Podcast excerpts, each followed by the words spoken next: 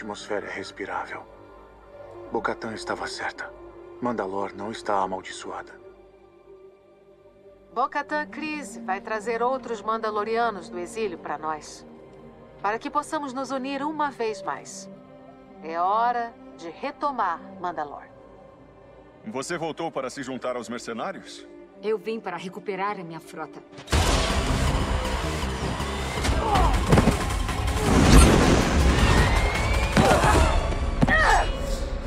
Muito sangue mandaloriano já foi derramado por nossas mãos. O governante de Mandalor deve possuir o sabre negro. Enquanto explorava Mandalor, fui capturado. E esta espada foi tirada de mim. Bocatan me resgatou e matou meu captor. Eu devolvo esta espada à sua legítima dona.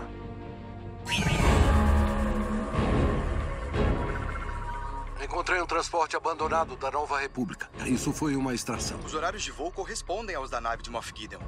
Eu sabia. Ele nunca foi a julgamento. Parece haver algo incorporado na parede da cabine. É um fragmento de uma liga Beskar. Por favor. Você armou pra mim.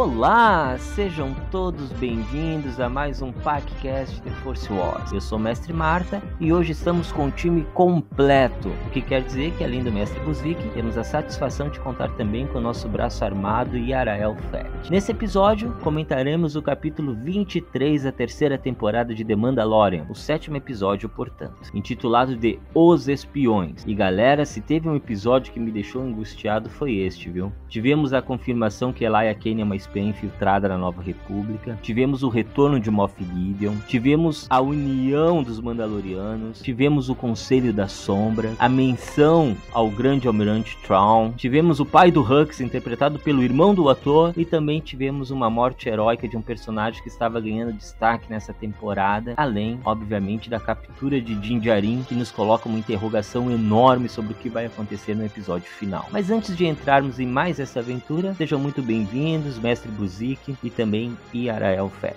Muito obrigado, mestre Marta. É sempre um prazer estar aqui hoje juntamente com você e também com o nosso mestre das armas Iarael Fett. Vamos dar continuidade então aos episódios do The Mandalorian. Essa série tem gerado certos comentários por aí e até um desagrado, né, de um número de fãs aí que, como de costume, vem reclamando dos rumos em que essa terceira temporada tem tomado. Mas sobre isso falaremos no decorrer deste episódio do PacCast. Quero agradecer a vocês que nos ouvem, que nos acompanham, estão aqui mais uma vez junto conosco nesse PacCast The Force War e lembrá-los que o nosso Instagram e o nosso Facebook estão sempre à sua disposição. Também o nosso e-mail paccast.wars@gmail.com para você que quiser entrar em contato com a gente. Sem mais delongas, preparem-se todos, pois vamos iniciar mais um PacCast The Force War. Seja muito bem-vindo, mestre das armas Iarael Fett. Boa noite, mestre Marta. Boa noite, mestre Buzik. É um prazer revê-los e cada vez que eu não consigo gravar com vocês, especialmente as temporadas de The Mandalorian, é uma coisa que me deixa muito triste porque, de fato, eu sou um Mandaloriano de nascença. A dizer, é, é, um, é um sentimento triste porque a temporada tá quase acabando, é, muitas coisas estão acontecendo. Foi uma temporada belíssima, de muitas revelações, de muita ação. E acho que a gente não tem que achar, a gente tem que afirmar, né? Eu penso que realmente The Mandalorian tá carregando a saga nas costas e cada vez mais, cada episódio que avança, a gente vê as ligações que estão sendo feitas do The Mandalorian com a continuidade da saga aí nos episódios uh, 7, 8 e 9. Então, coisas importantes a cada episódio e, mas tem que olhar nos na sintonia fina, tem que olhar nas entrelinhas para a gente entender, porque se tu vê pela ação, pelo só pelo episódio em si, ele não tem muita coisa a ver, mas no momento que tu para e começa a ver nas entrelinhas o que quer dizer aquilo aí, tem muita coisa acontecendo no Mandaloriano e que aconteceu lá na sequência de, de Star Wars. Então, coisas importantes, coisas bacanas que vão fazendo um grande link e eu acho que se não vão salvar toda a sequência, eles vão dar sentido a muita coisa é, que não apareceu. É, é, isso, vamos seguir adiante e que tenhamos um, uma boa discussão sobre este episódio aí novamente marcante aí.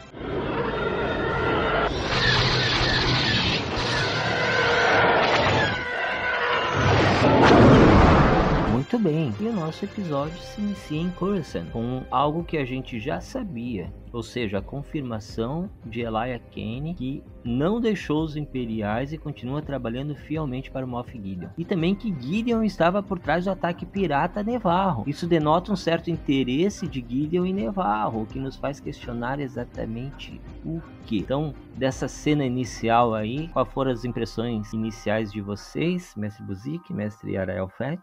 Então, mestre Marta, exatamente isso que tu falou. Tivemos confirmações importantes que desde a aparição desta moça aqui no podcast nós já tínhamos uma certa suspeita de que ela ainda tinha um pezinho no Império, né? E a confirmação de que Moff Gideon realmente estava por trás de muita coisa que está acontecendo aí, muitos ataques, confirmou. E uma coisa legal nessa primeira cena também é que nos faz referência a um filme antigo, né, Mestre Marta? A Base Runner, Caçador de Androides, de 82, que Inclusive, o personagem principal do filme é o nosso querido Harrison Ford, que é o caçador de androides, né? Para você que não não sabe do que eu tô falando, eu não vou mais dar spoiler para você de Blade Runner, mas procure, procure, se informe, veja lá o nosso querido Harrison Ford com seu cabelinho penteadinho caçando android pelas ruas de uma cidade. Então aquela aquela visão futurista, uma cidade agitada, né? A cena nos arremeteu na hora assim, bem bacana. E tivemos também uma coisa que aqui no podcast a gente muito levantou, que Moff Gideon tem interesse em muitos muitos lugares, em muitas partes da galáxia com interesses que ainda não sabemos exatamente o que, mas envolve muita pesquisa científica, muitos recursos e muitos planetas que dispõem de materiais especiais, né, que servem para o, o propósito de Moff Gideon. Mas vou deixar o mestre Arael fazer o comentário dele sobre essa primeira cena, mestre Arael. Ressaltando o que tu falou aí, né, é, parece mesmo aquele uh, cidade, né, meia underground de Blade Runner e, e, de fato ela, ela parece isso mesmo. Duas coisas eu ressalto nessa cena. A primeira situação é que em plena Nova República a gente vê uma sonda imperial, que embora esteja nos arredores, não esteja nos grandes grandes movimentos, mas é uma sonda imperial e ela está ali exatamente para servir. Agora a gente já sabe, né, a quem ela está servindo e para que que ela está ali. Essa sonda imperial é uma das coisas que eu ressalto que ela apareceu ali, né? E a segunda desta cena é a submissão da, como é que é o nome dela, Michael? Elia Kane. Ela é extremamente submissa ao Moff Gideon, né?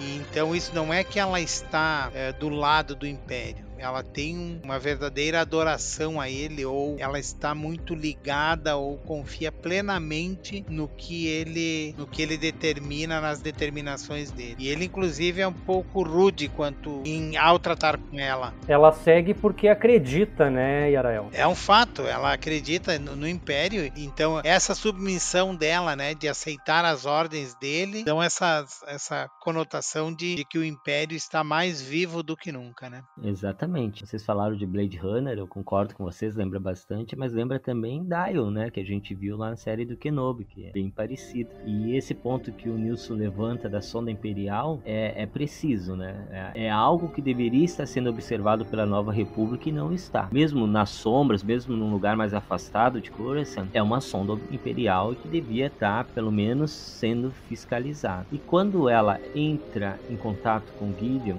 e o Gideon pede o relatório de forma muito rápida, por causa que ele está prestes a se encontrar com o Conselho das Sombras, ela informa que não deu certo o ataque dos piratas em Nevarro. E ele logo questiona o seguinte: ué, mas no último relatório, ou seja, ela já tinha se comunicado com ele várias outras vezes, né, sem ter sido mostrado, né, mas ficou subentendido. Ah, no último relatório, disse que a Nova República não ia se intrometer. E ela fala: não foi a Nova República, foram os Mandalorianos. Daí o Gideon se surpreende e pensa o seguinte: tá, mas quais? Que Mandalorianos? O que que tu tá falando, guria, né? E ela fala, ah, Bo-Katan uh, junto com Din. E, qual, e o que que é que o Moff Gideon responde com um certo susto, né? Mas isso é impossível, são duas facções que se detestam, são tribos que não se batem. Que história é essa? O que que tá acontecendo? Né? Então fica aí um ponto de reflexão, né?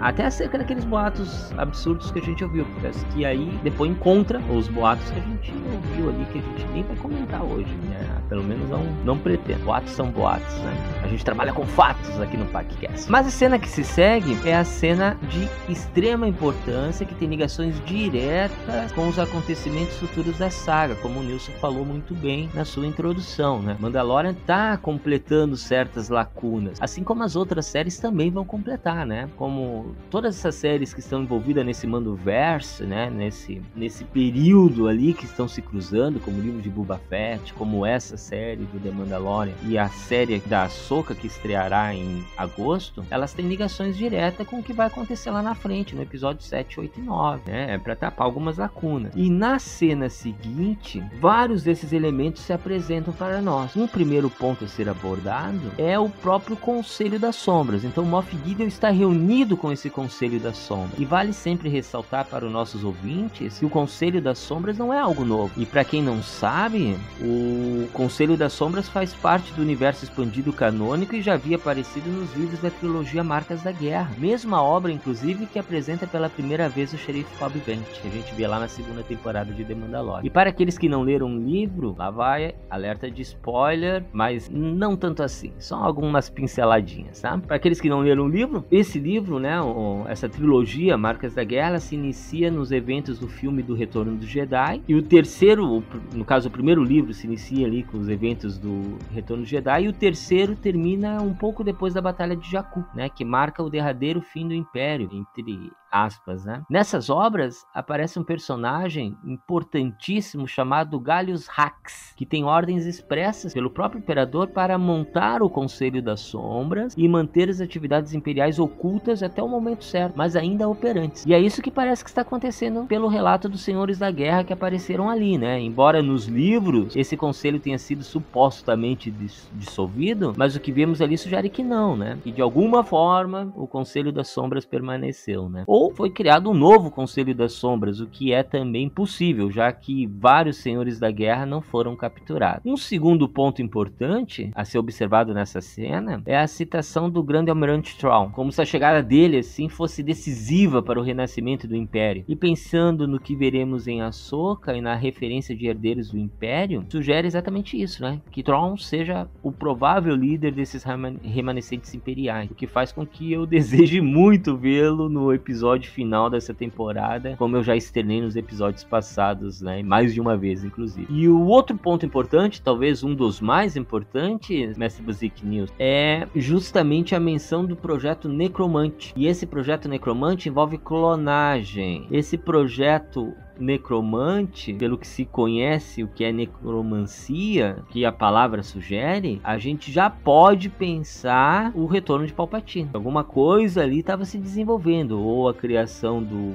próprio Snoke, ou já a ideia que faz parte, na verdade, do retorno do Palpatine, né? O Snoke, de certa forma. E juntamente com isso, outra conexão importante é com alguns dos senhores da guerra que a gente vê ali. E um deles, Mestre Buzik, a gente já viu antes também, que é o Capitão Pelion, Gilid Pelion, se eu não me engano, o nome do cara. E esse mesmo Gilly Pelion a gente vê na série Rebels ao lado de Traum no cerco de Lothal, que é bem legal, né? Então aqui mais uma vez uma referência direta a Rebels. Então aquele capitão de bigode lá que tá como eu, que tava falando logo quando o Gideon chegou, ele trabalha diretamente com Traum, né? E nossa, isso me deixou bastante animado. Ah, e também outro detalhe importante, ele aparece na trilogia do Timothy Zahn do Herdeiro do Império, como o braço direito do Azulão lá. Então não é só em Rebels que ele aparece, ele aparece no livro antigo do Herdeiro do Império como braço direito, o que é ainda muito mais legal. E o outro Senhor da Guerra que aparece ali é o Brandon Hux, que não é ninguém menos do que o pai do Hux que a gente vê lá nos filmes do Despertar da Força, dos Últimos Jedi e também da Ascensão Skywalker. E esse Hux, o pai, né, é de extrema importância em toda a criação da Primeira Ordem e também da Ordem Final, já que como falamos anteriormente anteriormente, logo falei, acabei de falar, na verdade, ele que é o responsável pelo projeto Necromante. E esse é outro personagem que aparece nos livros, o Brandon Hug, né? Ele aparece principalmente nos livros da Phasma. E, e, eu sempre gosto muito, né, quando trazem personagens dos livros para a tela. Ah, e para quem não sabe, foi o esse Hux, o Brandon Hux, o responsável pela criação dos novos Stormtroopers. Então, mestre Arael Fett, pode colocar na conta dele o sumiço da filha do Lando, o sequestro do Finn e toda aquela ideia de criar uma ordem de Stormtroopers a partir de criança sequestrada, né? Então, tudo é ideia desse cara aí, o Brandon Huck, que é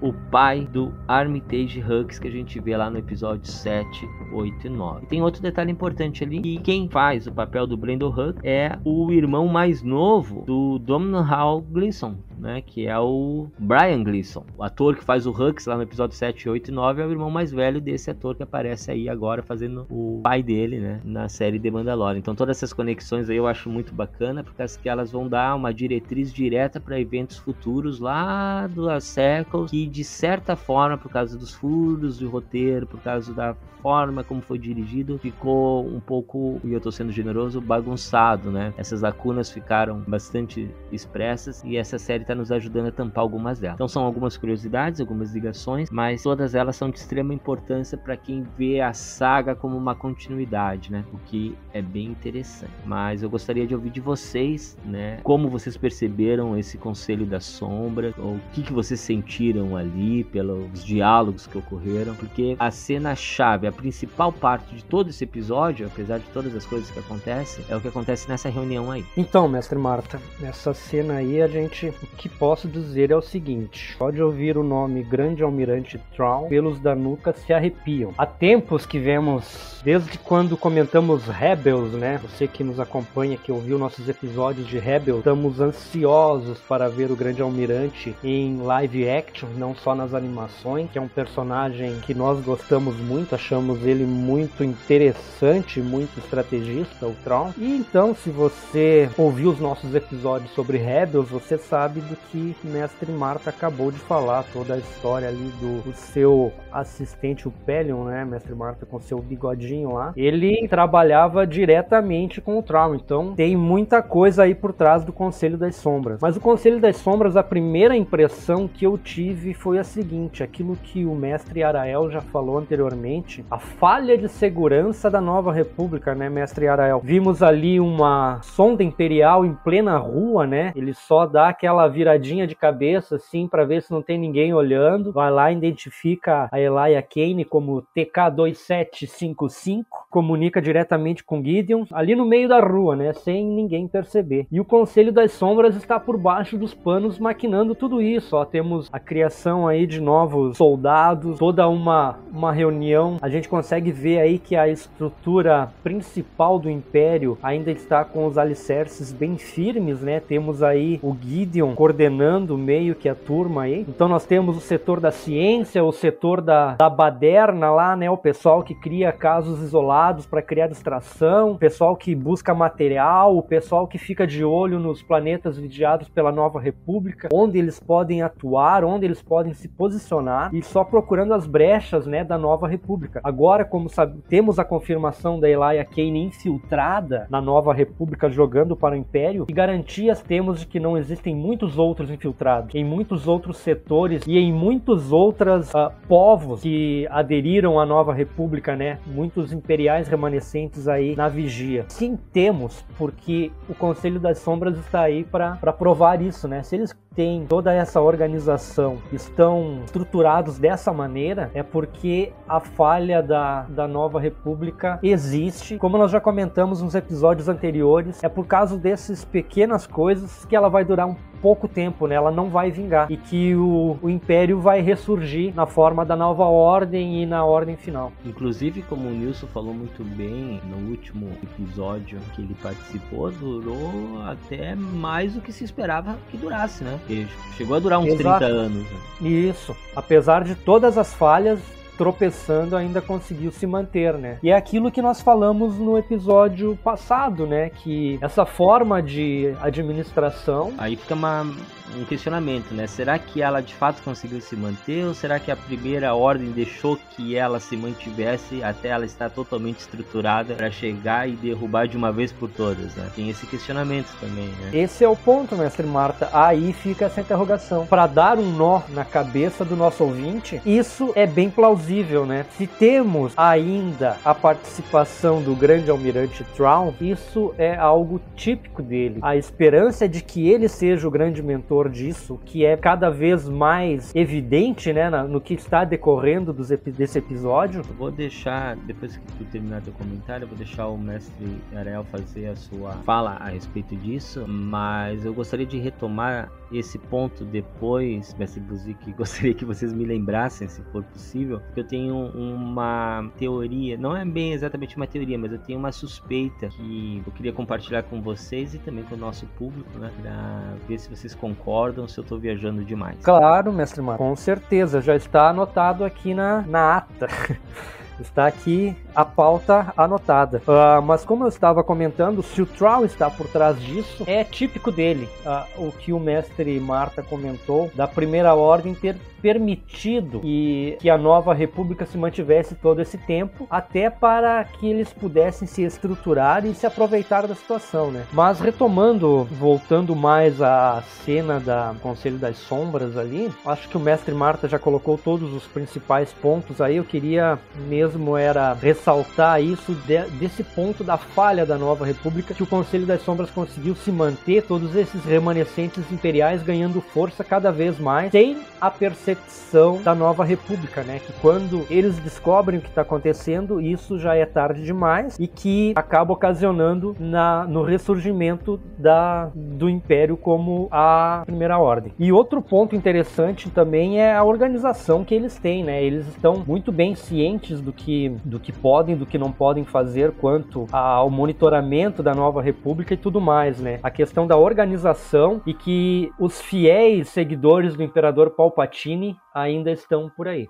Então, o mestre Marta, ele falou uma coisa importantíssima há pouco tempo, que deste Conselho da Sombra a gente pode tirar, dá para espremer muito caldo desse limão para fazer uma limonada. Uma das coisas é que todo mundo que acompanha o Almirante Traum eh, sabe que ele é um estrategista como ninguém. Talvez dentro de toda a saga e o pouco conhecimento que eu tenho do que eu li e do que eu assisti, de longe o cara mais estrategista que, que o Império tem, ou que o Conselho das Sombras tem. Ele pensa cada movimento e mesmo que ele tenha que, sei lá, é, como tá na trilogia do Timothy Zahn, ele perde um destroyer, salva o resto da frota e ainda fica em vantagem. Quer dizer, ele não tem medo de apostar pesado se a estratégia dele está correta. Ele é extremamente estrategista. E o silêncio dele, dele não aparecer, é, causa uma certa dúvida. E eu não vejo como muita dúvida, mas neste Conselho das Sombras, Moff Gideon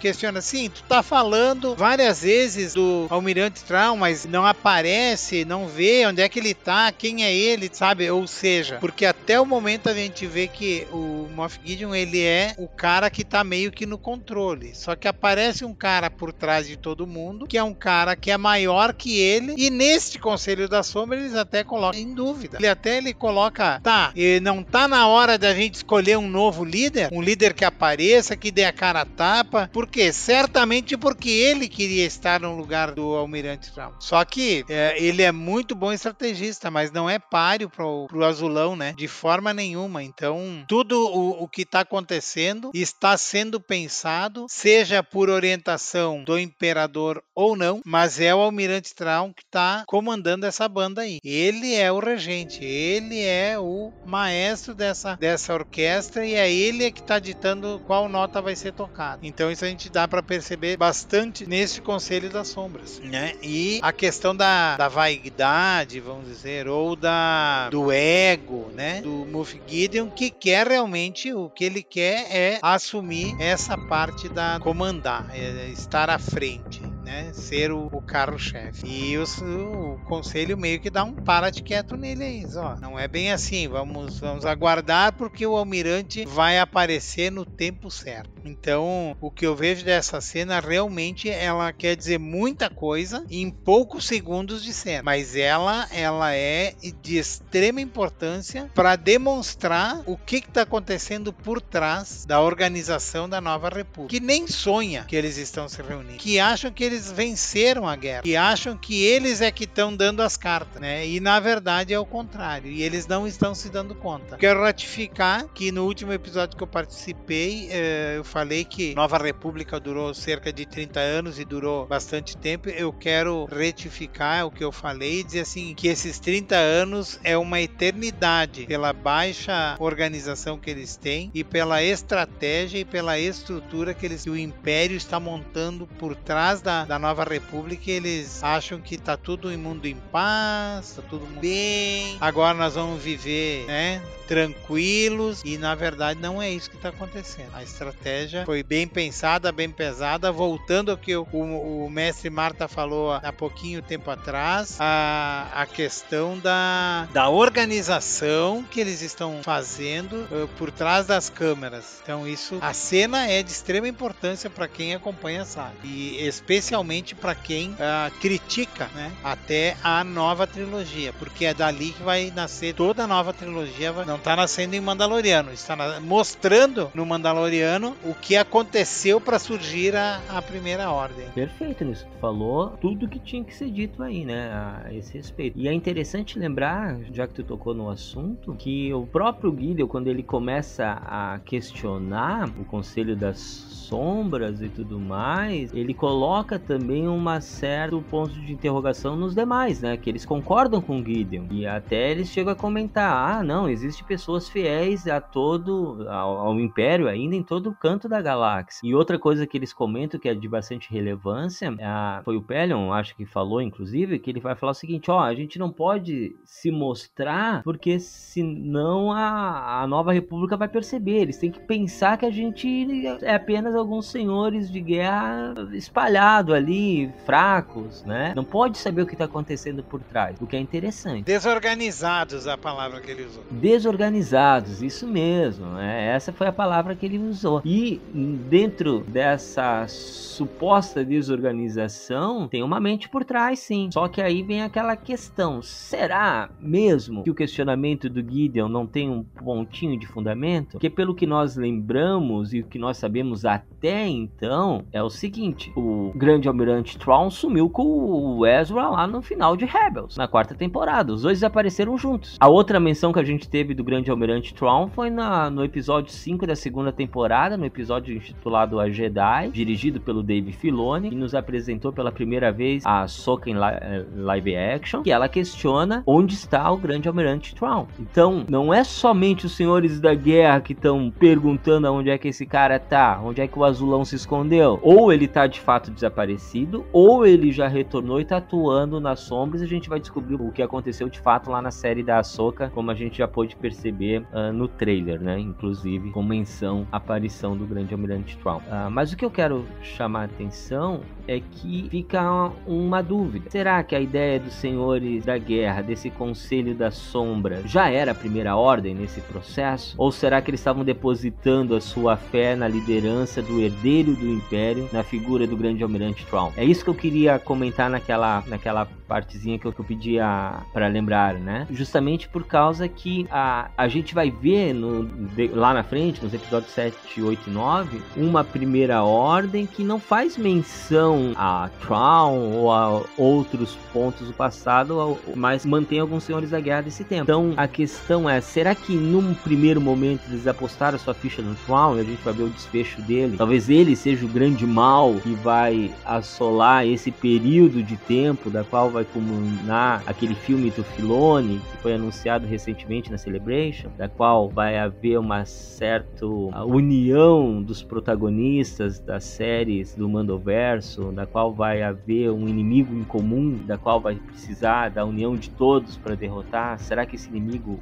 é o grande almirante Thrawn? E pelo que ficou indicado ali nas entrelinhas, é muito possível que sim. Né? Então a gente pode talvez pensar que a primeira ordem, a final, a ordem final, elas tenham sido pensadas como uma segunda alternativa ou talvez até mesmo como uma terceira, a gente não sabe ainda, né? Ah, mas que as coisas estão se desenhando, elas estão, isso está muito claro, como o Nilson falou muito bem. E outro ponto importante que eu queria comentar é algo que não é dito aí, mas que nos faz pensar, por causa que nesse momento, quando o pai do Hux pede a palavra e questiona os pedidos do Moff Gideon, que são pedidos ousados, afinal de contas ele tinha pedido caças, ele tinha pedido guardas pretorianos e depois pediu também bombardeiros, né? Ah, ele vai questionar o Huck sobre que ele é o especialista em clonagem. Mas depois, mais lá na frente, ele vai confessar que ele deseja um clone dele em cada Dark Trooper, né? Então a gente pode pensar também um Moff Gideon agindo por conta própria contra os interesses do próprio conselho. Não só uma vontade de governar, como o Nilson apontou muito bem, de liderar, de ser esse líder, mas também de uma forma de liderar até mesmo para dominar o próprio conselho de certa forma, que me deu assim, pareceu muito nítido para mim nesse ponto. E outro ponto importante que deve ser esclarecido nessa parte do episódio é que o Gideon fala que ele precisa de armamento, de tropas, que o seu a petição seja atendida por causa dos Mandalorianos, que é o que nos leva na cena seguinte. Por causa que quando ele é questionado sobre os Mandalorianos, eles perguntam: "É, mas não tinha sido resolvido esse problema dos Mandalorianos?" E aí ele fala, ó, o Pelion fala: "Se um novo Mandalore surgir, nós vamos ter problema. Nós vamos ter problema." E a gente já falou em episódio passado, Mitossauro, Sabre Negro, Sangue Real, Bo-Katan assumindo um certo protagonismo, que tá se dirigindo para um novo Mandalore ali, né? Tá se desenhando, tá, tá se resenhando exatamente isso. Assim como a própria liderança dela na cena que se segue, né? Quando os Mandalorianos, quando ela chega com, a, com os Mandalorianos e a frota lá em Nevarro. Tudo isso que tu falou, mestre Marta, se a gente parar para pensar e ligar os pontos, é muito plausível. Com certeza é muito plausível. O Tron tá desaparecido e a gente percebe que o Moff Gideon tem um, um ego e uma vaidade bastante elevadas, né? Ele tem uma autoconfiança, uma autossuficiência dele mesmo e um desejo de comando, como falaste, uma, uma vaidade mesmo, né? Ele quer ser um líder. Pode ser sim que ele esteja atuando por conta própria, indo mais a favor dos seus interesses do que os interesses do próprio império, do próprio conselho das sombras. E comentaste da cena que a Bocatan exerce uma certa liderança. Eu comentei no início que houve muitas muitas pessoas que falaram a respeito de, dessa temporada do Mandaloriano, né? Fizeram muitas reclamações, inclusive. E como vocês sabem, aqui no PacCast nós procuramos ser o mais imparciais possível e respeitamos todos os pontos de vista, mas tentamos montar um debate coeso e consciente sobre todos os assuntos que aqui debatemos. Então, como eu comentei, muitas pessoas reclamaram que essa temporada de The Mandalorian tá tomando um rumo em que tirou bastante o foco do Din Djarin, né, e do pequeno Grogo, mas que na verdade o foco de The Mandalorian não é o Din Djarin, são os Mandalorianos, né? É toda essa história que aconteceu por trás da a Noite das Mil Lágrimas, o expurgo do de Mandalor, tudo mais. Então só dizer a essas pessoas que criticam tanto, primeiro reclamaram que Star Wars estava um lixo. Aí então anunciaram The Mandalorian, todo mundo, ei! Aí depois reclamaram que a segunda temporada, não, a primeira temporada era lenta, a outra temporada não era boa, e daí a terceira temporada vem para salvar tudo, todo mundo comemorou e agora todo mundo reclama como um bom fã de Star Wars, né? Nada está de acordo com o que eles querem ver. Mas nós aqui do PacCast só queremos lembrar a vocês, queridos ouvintes, que o universo Star Wars é muito vasto. E eles estão tentando, estão tentando realmente amarrar todas as pontas. E nesse final de terceira temporada aí temos no sétimo episódio, teremos mais um episódio para encerrar essa temporada. Muitas coisas estão se, esclarecendo, estão se ligando, estão sendo ah, remendadas, como muitos falam, mas eu acredito que estão sendo interligadas todas as histórias até aqui, muito bem amarradas as pontas, né? O pessoal aqui da mesa concorda que estão tentando. Não é fácil agradar a todos, mas estão tentando. Então, um pouco de paciência para você que, que nos ouve e que talvez critique muito isso, você tem que ver o todo e não a, como o mestre Arael muito bem falou, tu tem que ver as entrelinhas, tem que prestar atenção aos detalhes, né? E vai ver que essa série é muito rica em detalhes, que está amarrando a saga muito bem. Então, é, o final ali do Conselho das Sombras, eu vejo como quando ele falou a respeito dos Mandalores séries dos Mandalorianos e que não se tem um novo Mandalore é, é exatamente pela cultura que a gente tem visto até agora. Ele sabe que no momento em que tiver um Mandalore, ele vai unir todos os Mandalorianos. E logo em seguida, o que ele fala isso, mostra a Bocatan chegando com a frota, que uma boa parte foi ela que roubou. E, e vou dizer que a, aquela cena daquele cruzador imperial com aquele mitossauro gravado embaixo me encheu os bolsos de orgulho. Eu fiquei pasmo olhando de como. Ah, é nossa! E aí, é, vendo, as, vendo a, as naves chegando, a frota da, da Bocatan chegando, né?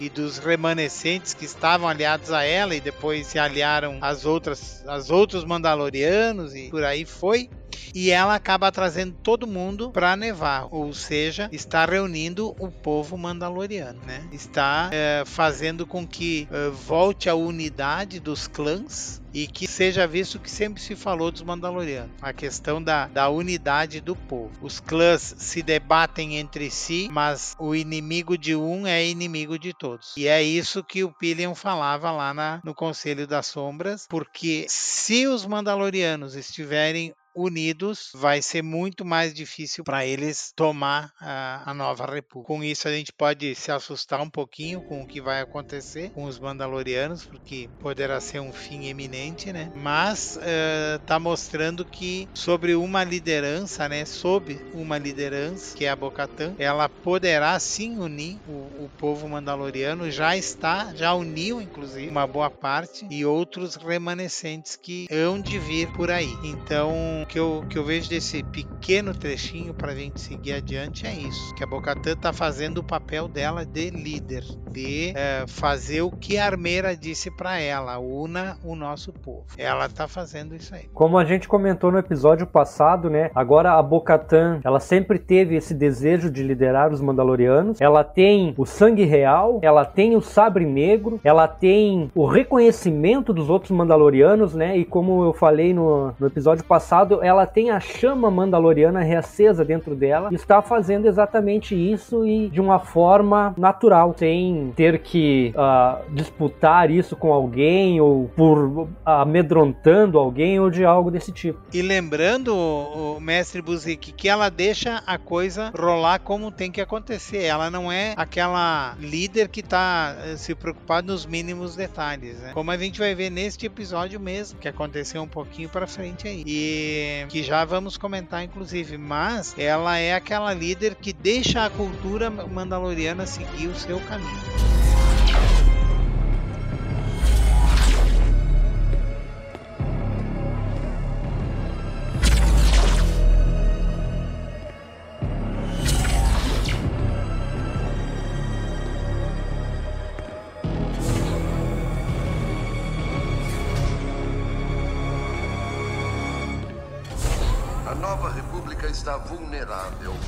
Devemos ser cautelosos e não mostrar sinal de nossa força. Fácil para você dizer, capitão. Há uma fortuna para saquear nas rotas do hiperespaço. Comandante, as suas operações de ataque e fuga estão chamando muita atenção. Se formos percebidos como algo que não seja um grupo de senhores da guerra desorganizados, a nova república aumentará seus esforços para nos caçar. Existem cidadãos leais ao Império em todos os planetas nesta galáxia. Eles já estão ficando cansados dessa nova república, de todas as suas regras e regulamentos. E se dermos uma demonstração de força, eles se unirão a nós. Sim. Mas não desperdicemos essa força. O retorno do grande almirante Tron uh, uh, será o arauto do ressurgimento de nosso exército dando ao comandante Hux tempo suficiente para cumprir o projeto Necromante. Capitão Pelion, você sempre fala com muita autoridade e, no entanto, eu vejo, mais uma vez, que o grande almirante Tron está ausente em sua delegação. Alguma palavra sobre quando ele poderá participar do Conselho das Sombras? Uh, com o devido respeito, nossa única esperança de sucesso depende do segredo sobre o retorno dele. Capitão, segredos são minha moeda de troca. Eu ouço sussurros de uma extremidade da galáxia a outra, mas nunca nada sobre Tron. Você fala do seu retorno iminente. Mas talvez seja a hora de procurar uma nova liderança. Concordo. O projeto Necromante está em vigor para isso. Sim, comandante. O que aconteceu com o Dr. Pershing? E a pesquisa que você nos prometeu? Dr. Pershing foi capturado pela Nova República. Sua pesquisa está perdida. Por enquanto, pelo menos. Eu também ouço sussurros, Gideon. Você mantinha o Pershing e realizava seus próprios experimentos em Nevarro. A criação de clones é sua obsessão, não minha. Eu respondo pelo que acontece no meu setor. Nem mais, nem menos. O mesmo pode ser dito de todos os membros deste conselho. Sim. É claro. Isso mesmo. Sim. Sim. E, no entanto, nós individualmente nos arrastamos por recursos, aguardando o grande plano tomar forma, enquanto você e Pelion acumulam inúmeros recursos e equipamentos que deveriam ser compartilhados. Ai, já recebemos a sua requisição. Três guardas pretorianas. Parece que alguém está preocupado com uma tentativa de assassinato. E ele acha que eu estou sendo chamativo. E seu esquadrão de interceptadores está aí precisa de reforços. E bombardeiros. Sim, entendi. E qual a sua preocupação com a segurança? Mandalorianos. O quê? Eles continuam sendo um problema? Continuam. Estou cada vez mais confiante de que eles estão se preparando para retomar Mandalor, seu mundo natal. Um Mandalor ressurgente dificultaria nossos esforços. É por isso que precisamos destruí-los agora. Exato.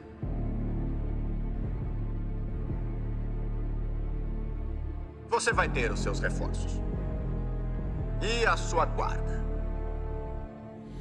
Nós vamos nos livrar dos Mandalorianos de uma vez por todas. Vida longa ao Império! Vida longa ao Império!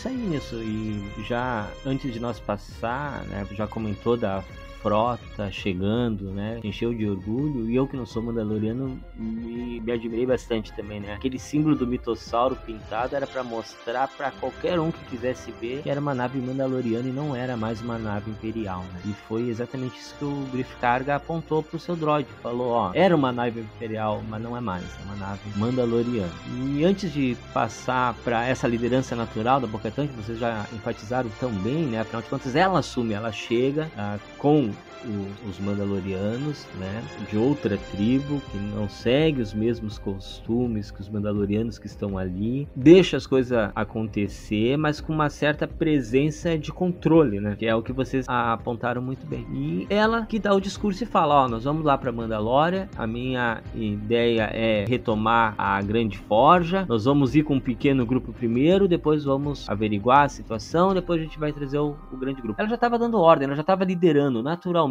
ela já estava fazendo aquilo que o Nilson acabou de falar, de forma natural, assumindo o controle, o que eu achei bem legal. Mas antes de nós passar para a parte de Mandalorian, eu quero comentar com vocês o IG-11, ou melhor dizendo, o IG-12 agora, né? Porque essa foi uma cena bem interessante, porque até então, né, a gente tinha visto o Mano destruir o monumento de Nevarro, né, no, no primeiro episódio, porque ele acabou não usando o droid pelo fim que ele desejava, mas no final das contas, o Griff Carga junto com os Anzelianos, né, acabaram de certa forma presenteando o pequeno Grogo, uh, mesmo contra a vontade do Din Djarin, né? Mas com o IG-12 agora como sendo uma espécie de transporte, né? O que, o que eu achei bem interessante, né? Ele, assim, ele... Uma espécie de veículo pro Groguinho, né? Que, que me lembrou, sabe o que, que me lembrou, Mestre Buzik? Talvez você tenha assistido isso lá nos anos 90, e talvez o Nilson também. Uh, me lembrou as Tartarugas Ninja e aquele chiclete mastigado lá, que não me recordo o nome, que ficava dentro de um exoesqueleto portão lá, o Wang, eu acho que era o nome, né? Eu acho que é Eu isso. acho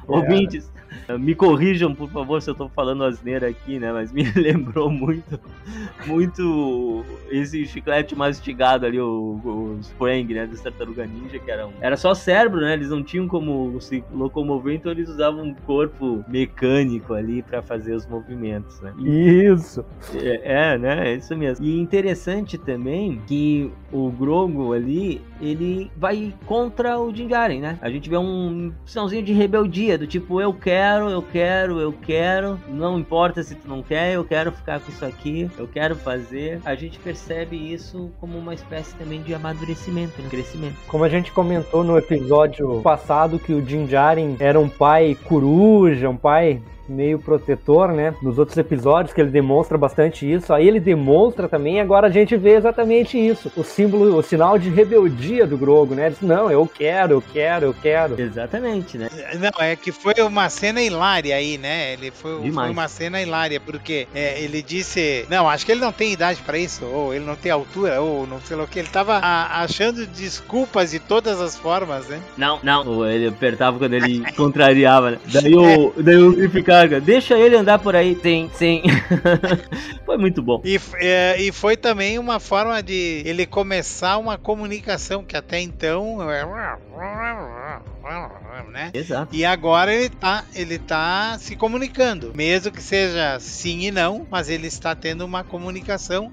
E outra outra situação é que a gente via ele meio que se arrastando no chão, seja pelo tamanho, pelas pernas curtas, e agora ele tá numa situação hum, elevada, por assim dizer, né? É, ele está num- numa altura mais alta e eh, dando os passos mais largos, conseguindo acompanhar. Então, é, tá dando uma independência a ele, né? Tá dando uma certa independência a ele. Literalmente mais elevado. E é interessante notar que ele falou só sim não, mas o Griff Carga deu uma provocadinha ali. Sim, o quê? Talvez ele tenha ah, como falar mais coisas ali naquele tecladinho, mas ele ainda não sabe como fazer, né? Talvez a gente veja ele conversando um pouco mais ali, né? Mas é uma suposição, mas tudo indica que sim, né? Mas de qualquer forma foi uma cena bem legal, foi bem, foi bem interessante. Tem, teve gente que não gostou, eu vi comentários negativos sobre isso. E não sei se vai durar muito tempo, sabendo como os droids duram nessa saga, né? Mas de qualquer forma foi uma, uma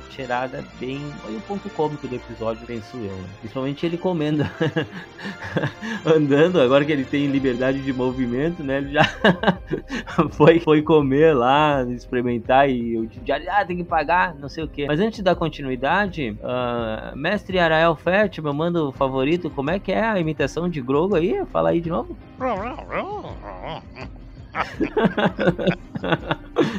Perfeito! Show de bola! Sim, sim. Mas dando continuidade, né, eles vão então para Mandalorian e pretendem encontrar a Grande Forja. Só que lá em Mandalorian eles encontram Mandalorianos da Coruja Noturna perdidos por lá. O que sinceramente eu achei bem estranho. E se tiver que ter algum traidor, eu fico com óbvio. E são os que eu não conheço, ou seja, esses caras aí, né? Que levaram o grupo da Bocatan para Grande Forja, que convenientemente se mostrou como uma instalação imperial.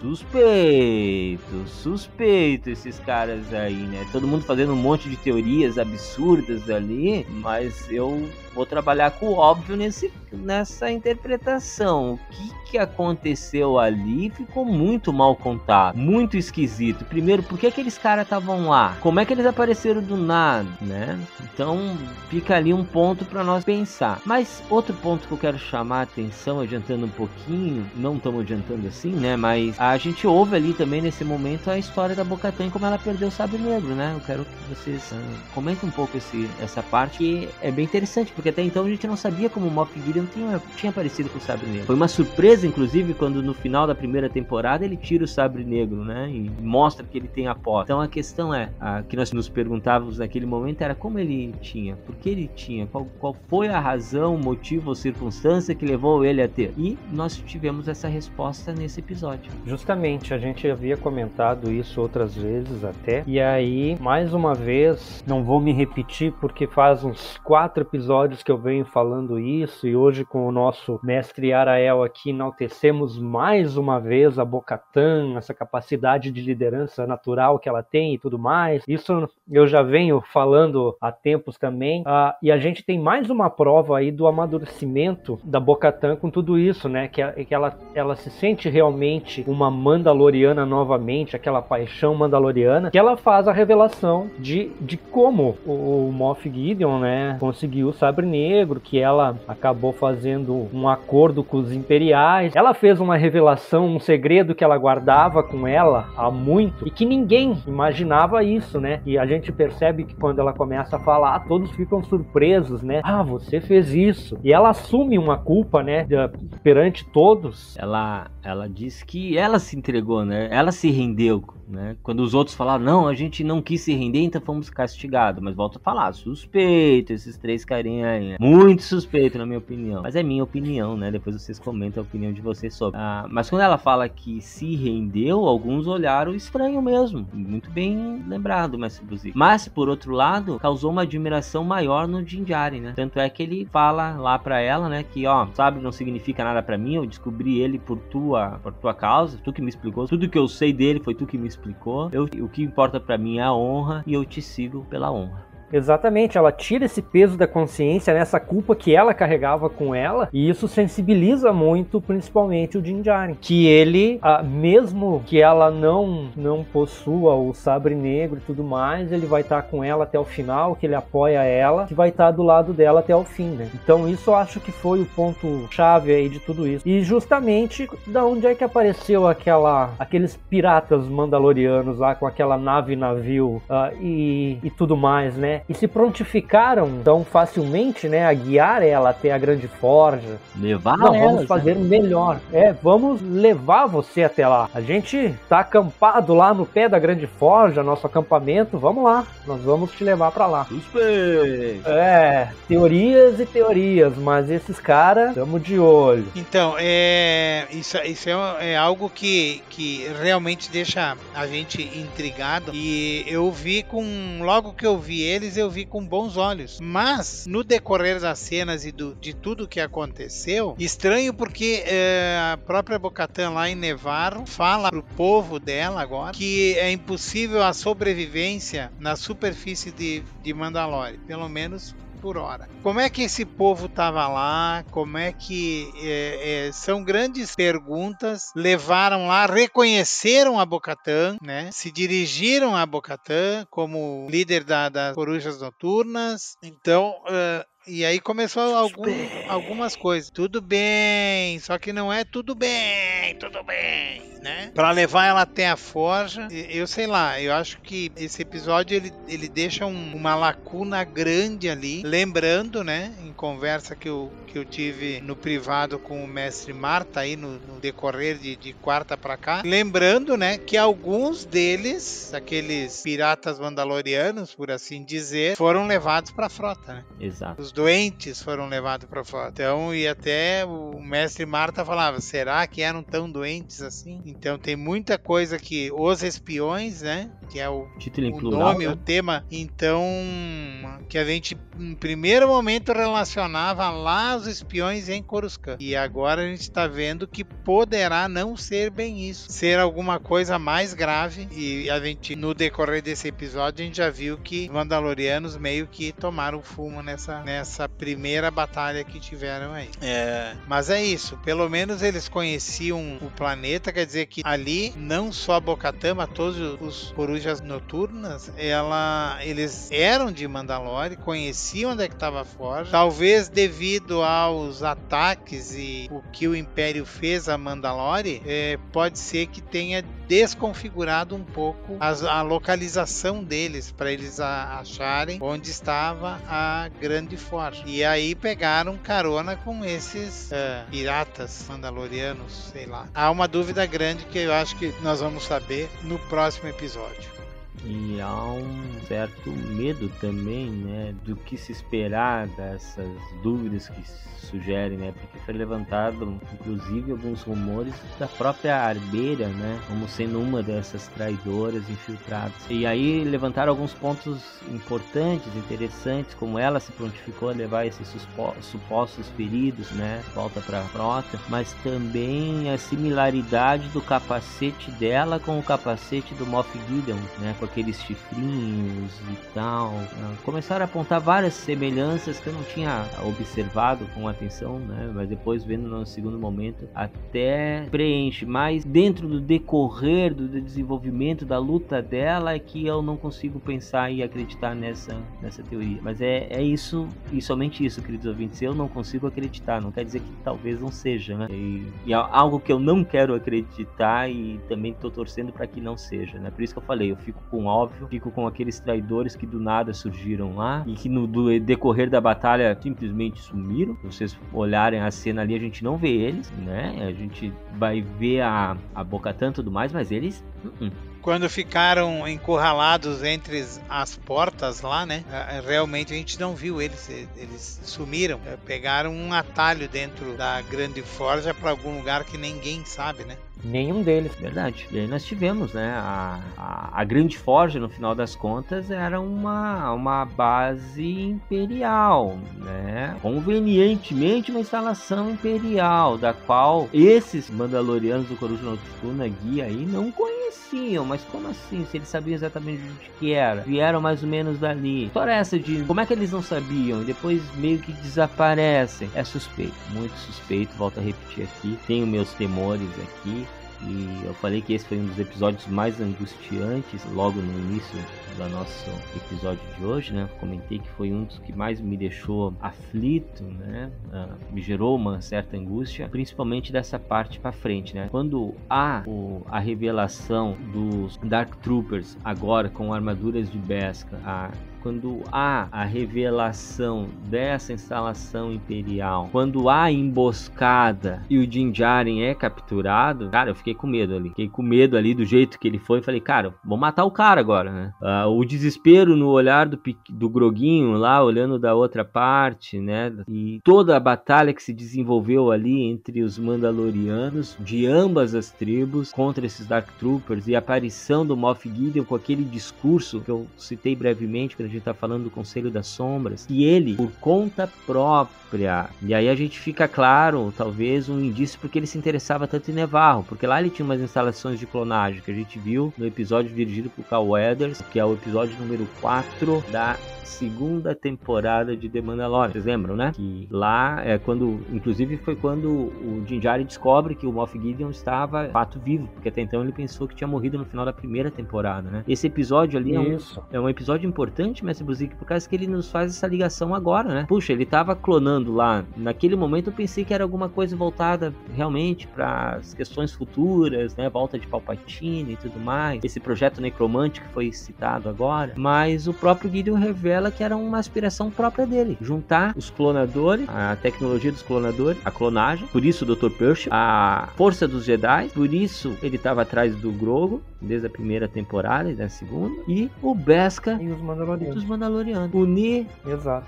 três grandes forças num só. E ele revelou ali, ó, eu quero um clone meu em cada uma dessas armaduras. Elas evoluíram da última vez que vocês viram ela, porque antes eram droids, né, com armaduras, que o Luke Skywalker simplesmente tirou o do ombro, né? detonou os caras, mas agora eram Dark Troopers com armaduras de Beskar que era muito mais difícil de se derrotar, né? E ele fala, brevemente serão evoluídos de novo, né? Porque haverá um clone meu dentro de cada uma dessas armaduras. Então, esse retorno do, do Gideon ali foi naquele ponto que a gente comentou antes quando estava falando do Conselho das Sombras, né? Ele tá questionando a autoridade do Tron, mas ao mesmo tempo que ele tá propondo um novo líder, se colocando de certa forma à disposição, ele também tá armando por conta ali a sua estratégia, fazendo com que ele tenha uma salvaguarda ali para ele próprio, né? O que eu achei bastante curioso e bastante interessante. E curiosamente ele teve a audácia de pedir o sabre negro de volta para Bocatan, dizendo: "Devolva para o seu legítimo dono", né? Audacioso. Bem colocado isso, mestre Marta, porque aí mais uma vez a gente reafirma que essa série do The Mandalorian, livro de Boba Fett, Ahsoka, Rebels, universo expandido Star Wars, tem que prestar muita atenção nas entrelinhas. Tem muita coisa que está se ligando e aí mais uma vez, né, a gente arremete a esse episódio em que a gente já vê esse laboratório de clonagem, a gente não fazia ideia do que era e agora a gente sabe. E reafirma que Moff Gideon tem o seu a sua vaidade muito elevada e a, e a autoconfiança de si mesmo, né, que ele quer e ele vai fazer de tudo para realizar os desejos dele, né? E como tu falaste, esse episódio sim é um episódio bastante angustiante porque a gente pode ter novamente uma noite de mil lágrimas aí, né?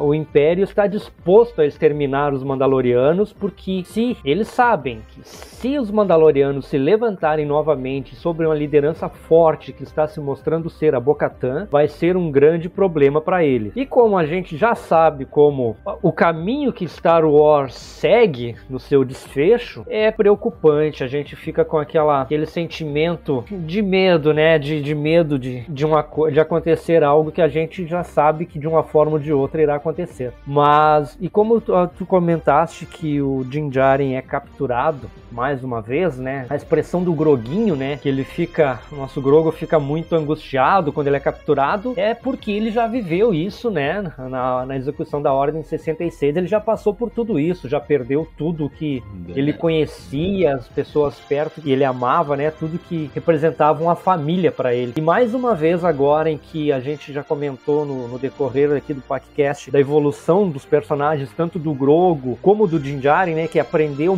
a, a, a se remodelar por causa do Grogo, né? Treitou os laços de afetividade com ele e tomou ele como seu protegido, como enjeitado em que ele é responsável, né? No clã de dois, como o Nilson sempre fala. Agora o Grogo passa por a situação de perder ele, né? De novo, capturado mais uma vez. E o desfecho dessa temporada a gente pode esperar uma, muita coisa, né? Tem muita coisa ainda para acontecer e um desfecho em aberto, né? Tudo se encaminha para deixar muitas pontas ainda para muita coisa acontecer e mostrar que o, essa audácia do Moff Gideon vai sim uh, ter muita muita coisa ainda que, que vai vir pela frente aí que podemos esperar a audácia dele ainda maior, né? Os planos dele estão se encaminhando para um desfecho que ele estava buscando isso desde o início da, da temporada, desde a sua primeira aparição, já estava arquitetando tudo isso e que estava tendo conseguindo obter um êxito muito grande. Então, ele já tem clones aprimorados, clones com armadura Liga Besca. Ele próprio, né, tem uma armadura muito imponente e essa pretensão de clones, então, em breve haverá um upgrade desses troopers, como ele fala, é porque o processo já está se encaminhando para o seu finalmente, né? Já está em processo de testes, vamos dizer assim, né? Então, muita coisa pode acontecer. Então, é, eu só queria voltar, vocês já estavam lá na apresentação dos Dark Trooper e, e lá na Forja já. Eu queria voltar um pouquinho para a gente relembrar algumas cenas que aconteceram antes disso a caminho da Grande Forja. Uma delas é o Paz Vizsla e o líder dos Coruja Noturno que tramaram o maior quebra-pau dentro do navio lá. Mandalorianos sendo Mandalorianos, né? Mandalorianos sendo Mandalorianos. Como é que é o nome? Axe ou. Então, esse aí é, é um quase Axel Rose. Não, mas não é esse. É quase isso, quase É, isso. quase isso, quase isso. Mas eles quebraram o pau, né, ali e, e ninguém interviu. Os- sabe, tipo assim, é uma disputa deles, deixa ele. E a Bocatã, como líder, disse assim: não, ninguém intervir, nenhum dos lados intervém. Como deve ser. Como deve ser. E quem que interviu? O Grogo. Não, não, não, não. Tipo assim, chega, acabou, né? E os dois respeitaram a intervenção porque entenderam que aquela briga não ia levar a nada. É, mas que houve aquele quebra-pau. Logo em seguida a isso, aparece quem? Vocês lembram da cena, não? Sim. O mitossauro surgindo das. Só que aquilo das- não era um mitossauro, senhor Yarael. É, É um, é um mandossauro. Era um, era um É, monstro pode- qualquer, mas não era um mitossauro. Se vocês olharem, ele tinha as presas grandes externas. Mas tinha um rabo, tipo um dinossauro antigo lá, que atacava Mas com a cauda é- lá. É, é com, que- com uma É que eu só bola. conheço a cara do Ah. dinossauro. Eu só conheço a cara do, do mitossauro. Não conheço se ele tem rabo ou sem rabo. Mas a, a a cena aconteceu com esse monstro, então vamos deixar incógnito. Mas e quem é que tira o Grogo de lá que tá dentro do IG-12? Os dois que estavam brigando. Os, Os dois, que dois. estavam brigando. Ou seja, pelo bem de um outro e o enjeitado, inclusive, eles tiraram ele de dentro da barcaça lá. Então, é, para mostrar que isso é uma coisa que está intrínseca no povo mandaloriano. Isso reafirma uma coisa que tu falou, Nilson, que pode o pau, eles se matarem ali, mas quando o pau pega, todo mundo tá junto pra, O pra inimigo combater, né? de um é o inimigo de todos. Não tem essa Isso história. aí. Já mostraram isso desde a primeira temporada, eles estão mostrando isso. Isso. do- dos Mandalorianos, né? Desde a primeira temporada, que o pau pode quebrar entre os clãs, mas se alguém meteu a mão com um, meteu a mão com todos. E não importa se eu tava brigando há três minutos atrás, eu tava brigando contigo. Então, é, voltar um pouquinho, né? Porque é, também é importante ressaltar essa questão aí da que aconteceu na barca lá, Pra depois ir lá pra para Grande Forja e eles fugirem em função disso que se refugiaram na Grande Forja sem a barcaça, né? Só pra aproveitar o gancho, Nilson, ah, reafirmar uma coisa que eu falei antes e que tu falaste agora, que desde a primeira temporada eles estão mostrando essa coisa da, da cultura mandaloriana, que a união do povo mandaloriano. E como eu coloquei antes, tem muita gente que tá reclamando dessa temporada, do caminho que tá tomando, mas essa de Mandalorian é focado justamente nisso, na cultura mandaloriana. O Din Djarin não é o personagem principal, ele foi o personagem apresentado para dar o start de tudo isso, né? Mas o, o foco total dessa série é justamente isso. É a cultura mandaloriana, né, a união, as desavenças, tudo, tudo que acontece, tudo que aconteceu e tudo que está acontecendo, essa retomada de Mandalore, essa reunião e essa conquista de liderança da Bo-Katan, esse é o foco principal de The Mandalorian, né? Eu acredito e penso assim também, né? É, A saga do The Mandalorian foi para como o despertar da força, né? Foi o, despertar de toda uma uma nação, né? E só que tinha que ter um começo e o começo foi solitário. Exato, e para mostrar também que a, a, força que é os Mandalorianos, né? Que isso realmente tem um poder muito grande que é uma preocupação constante do Império, né? É um fato, é bem isso mesmo. E na verdade ali eles foram é, dentro da Grande Forja, eles foram de uma certa forma não massacrados, mas, mas é, caíram numa armadilha que nem os patinhos, né? Ingenuamente. Ingenuamente. E nessa armadilha, a gente pode destacar que o que espera é exatamente o contrário do que aconteceu na segunda temporada, né? Que na segunda temporada o Din Djarin reuniu uma galera para ir salvar o Grogo. E agora o que me parece pelo desespero do Grogo é que ele vai tomar a frente junto com a Bocatã, obviamente, para juntar uma galera para salvar o Din Djarin. né? Eu tô bem ansioso por esse último episódio, justamente para ver o fechamento dessa temporada, mas também para que responda alguns questionamentos, como esse que nós comentamos da armeira, da questão desses outros Mandalorianos, desses que foram para a frota supostamente doentes, feridos, etc, né? Mas a gente já comentou a batalha ali, né? A Nilson comentou antes de nós entrarmos no, ao ar, queridos ouvintes eu gostaria que ele falasse um pouco agora, vou pedir para ele falar a respeito, né? Mas ele comentou sobre uh, dentro do ataque ali, ele falou muito da arma do Paz Visa, né? Como ela esquentou, como ela cumpriu a sua função, mas ao mesmo tempo ela parou de funcionar de tanto uso, né? Chegou ao limite, né, mestre Chegou ao limite daquela da arma. Eu, foi cenas bem interessantes e o eu já havia comentado sobre a asma, a arma do, do Paz Visla, né? Sim. Porque é uma coisa gigante, né? É uma coisa gigante mesmo. E lá, quando eles estavam escalando a montanha para ir resgatar o filho do, do Paz Visla, ele. É, a gente viu ela claramente e, e, o peso que ela deveria ter. E, e neste episódio a gente conseguiu ver é, não só a, a, arma em funcionamento pleno, né? É, a pleno, mas também a, a, coragem dele, né? E o sacrifício que ele, que ele fez ao usar essa arma. Seja, ele mandou todo mundo sair, ir embora, fechou a porta para que ele ficasse isolado entre os Mandalorianos que lá estavam e os Dark Troopers que estavam descendo, descendo ali para combatê-los. E, e, ele, é, literalmente, ele, como comentávamos, ele derreteu a arma dele, né? É. É, derreteu a arma dele para que ele pudesse salvar os demais. Voltando um pouquinho para trás também, é, lembrar que antes deles caírem nesta armadilha quando apareceram aqueles uh, soldados imperiais com Beskar e que o Axel Rose, não é Axel Rose, é quase isso. Wolves.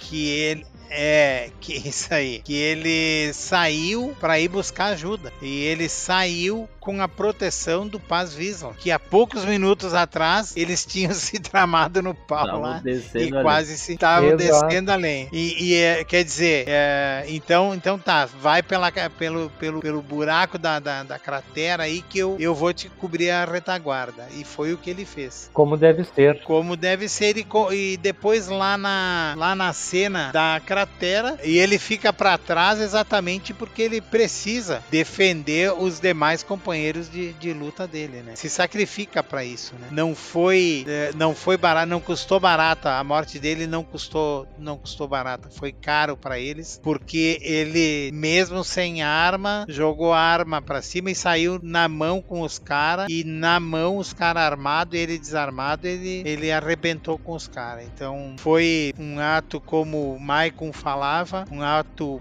bonito, um ato heróico de juramento de Mandaloriano. Então, bacana aquela cena ali. Fiquei triste pela morte do personagem, com toda certeza, mas ao mesmo tempo eu acho que ele precisava ter um fim, o Paz Visla, porque ele também era um líder e ele poderia futuramente fazer sombra para Bocatan. Então, ele ele partiu e partiu num momento e, e com uma missão extremamente importante né? Dar a sua vida pelos, pelos demais uh, companheiros de, de, de, batalha naquela batalha ali. Ele só foi derrotado porque desceu uh, Royal Guard e os caras estavam com todos os equipamentos e ele tava com um escudinho e com uma aqui pro Rio Grande a gente chama de uma adaga, né? Era só o que ele tinha na mão e não se entregou. Ele poderia ter uh, fugido, ter usado o jetpack dele, mas a ideia era uh,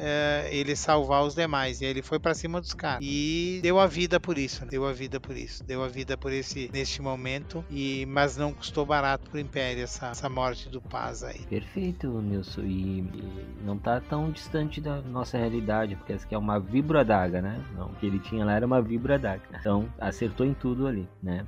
E para quem é amante de cinema, é interessante notar, para quem conhece um pouquinho, para quem gosta de se interar sobre roteiros, direção, etc, devem ter reparado que nessa terceira temporada, aos pouquinhos, episódio por episódio, eles vinham destacando o Paz Visla em alguma coisa, né? Com uma fala aqui, uma desconfiança ali, um discurso inesperado a colar, cenas foda de ação, que nem a gente viu. Uh, tudo isso com um propósito bem definido, né? Que é exatamente fazer com que a gente simpatizasse com esse personagem para sentir o peso do sacrifício dele. E galera, ah, funcionou, funcionou federal, né? Eu armei uma lágrima, eu cheguei a chorar assim. E até senti mais por ele ter morrido ali pela guarda pretoriana do que a, o Din Djarin ser capturado. Né?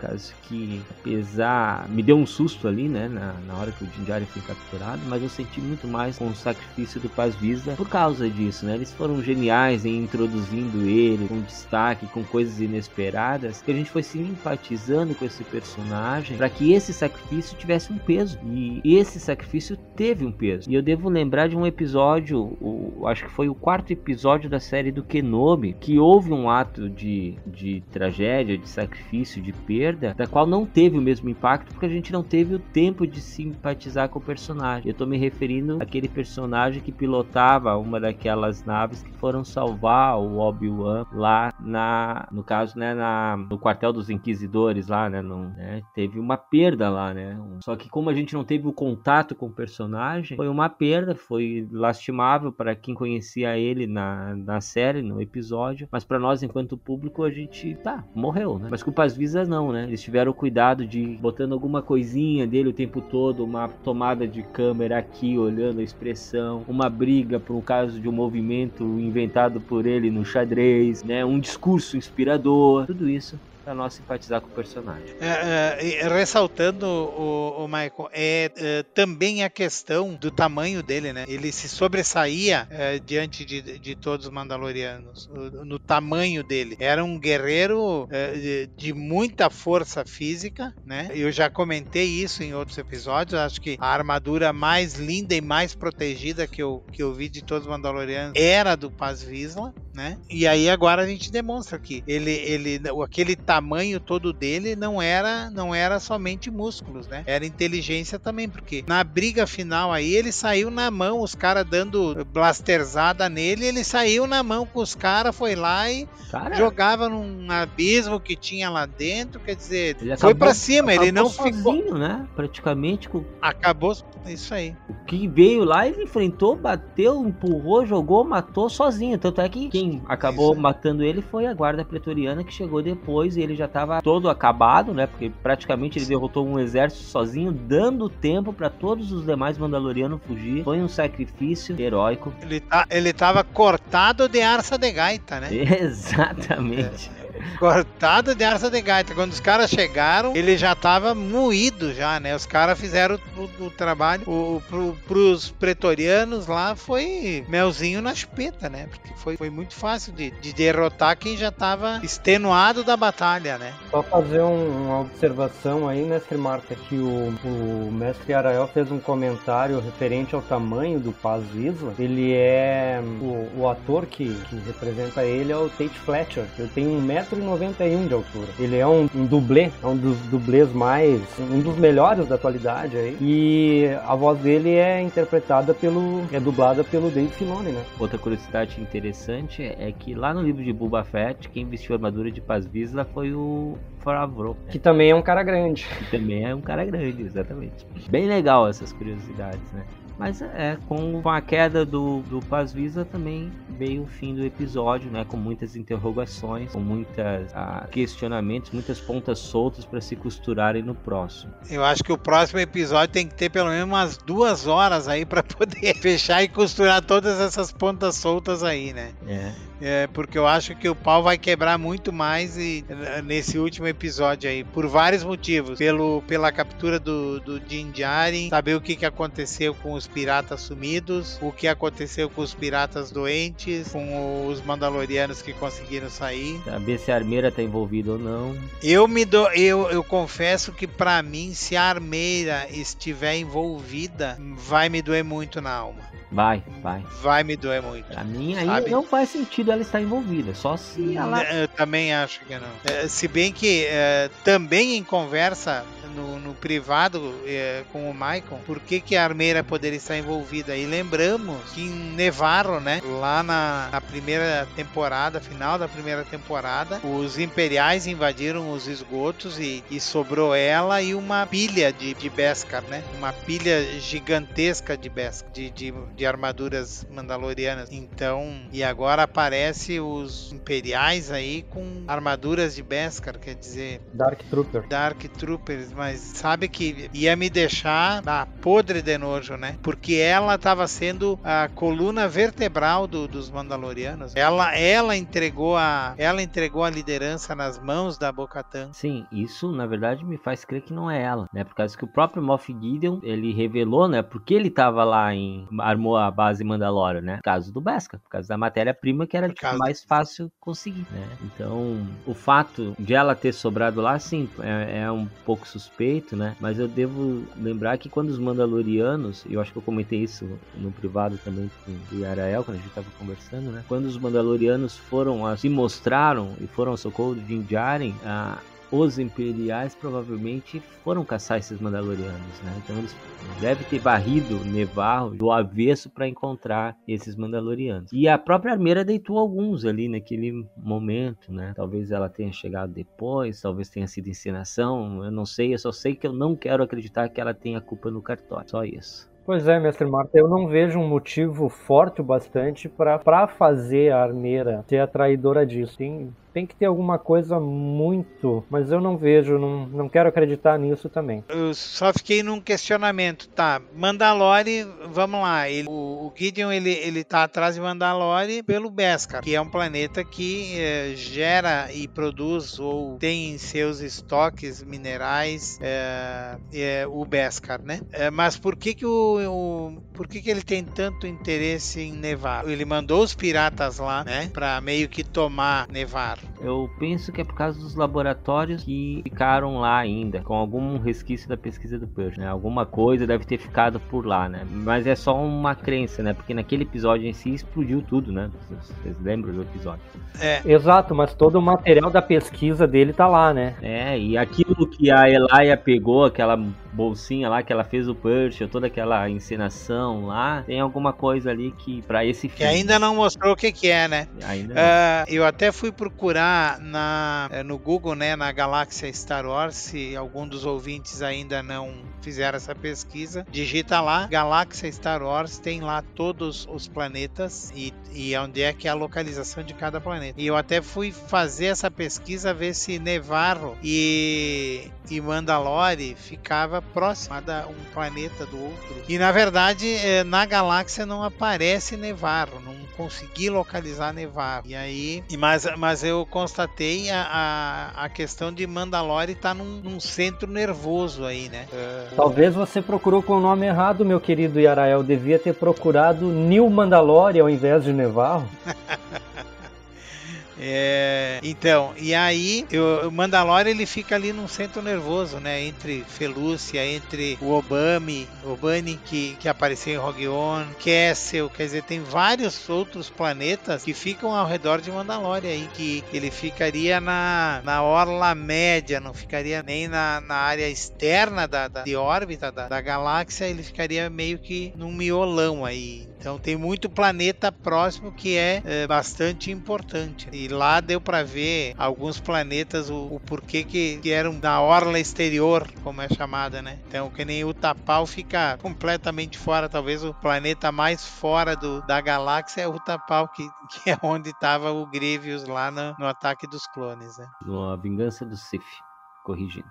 A vingança do Sif, perdão aí aos, aos nobres colegas. É, é, são questionamentos que a gente faz e deixa no ar, né, para que vocês pensem a respeito também, nossos queridos ouvintes. Mas do episódio questão desse sétimo episódio, chamado Os Espiões, Os Espiões no plural, então é uma referência a Elijah Kane, sim. Pode ser contida somente nela e com outros imperiais lá, mas que pode ter sim uma ligação com os Mandalorianos, como o nosso Yarael Fett falou muito bem. Mas aí ficamos na expectativa do próximo episódio para que essas dúvidas sejam sanadas e torcendo para que não acabe bruscamente como acabou o episódio de The Bad Batch, né? Que deixou mais mais interrogação do que do que qualquer outra coisa. Mais ponta solta nem o episódio 9 conseguiu. Nem o episódio 9, verdade. Mas sobre esse episódio em questão, acredito que nós tenhamos abordado os principais pontos. Certamente a gente deixou passar alguma coisa, né? Mas eu quero agradecer a presença do mestre Buzik, também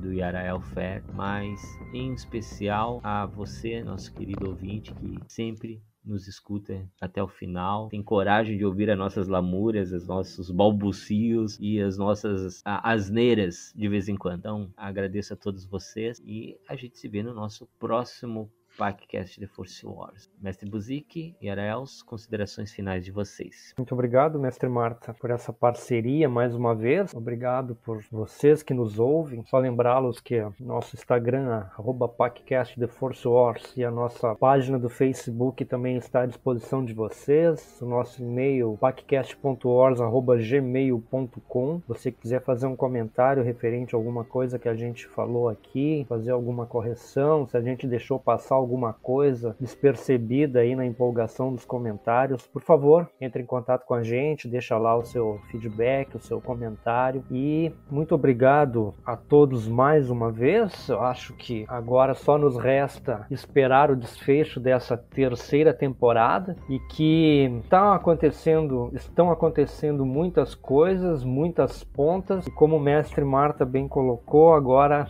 nos resta esperar o desfecho de tudo e vamos ver o que vai acontecer. Então preparem seus corações que está tudo em aberto ainda. Obrigado a todos, que a força esteja com vocês e até o próximo podcast de Force Wars. Obrigado, mestre Buzik, mestre Marta, pelo convite e pelo prazer de debater Star Wars, especialmente The Mandalorian com vocês dois. Esperar que nossos ouvintes não se decepcionem, mas a gente faz com muito amor porque a gente ama o que a gente faz. Sobre a terceira terceira temporada eh, eu acho que vai deixar saudade, porque foi uma temporada eh, pesada no sentido de muitas revelações. Muita coisa aconteceu nos bastidores de Star Wars através da, deste episódio da, de The Mandalorian. Esperar realmente que não termine abrupta como terminou o Bad Batch, mas tem muita coisa a ser dita ainda. Então, ou seja, eu não acredito que em um episódio eles consigam amarrar todas essas pontas soltas que ainda estão para a gente ver. Talvez termine assim, não sei se terá uma quarta temporada de The Mandalorian, mas possivelmente terá, acredito que terá, mas muita coisa acho que vai ser tratada na segunda temporada de Boba Fett. E a Soca, né? Podemos esquecer da Soca. E a Soca também vai. É, é, agora em agosto. Né? É, é, logo em agosto aí, né? É isso aí, mas agora em agosto muita coisa vai acontecer ali. Visto que o Din Djarin conhece a, a Soca, né? Sim. E dito isso. E o Luke Skywalker também, né? É verdade, verdade. E dito isso, então a gente encerra mais esse episódio do podcast The Force Wars. Então, mais uma vez, meu muito obrigado a todos e que a força esteja com vocês sempre. Today.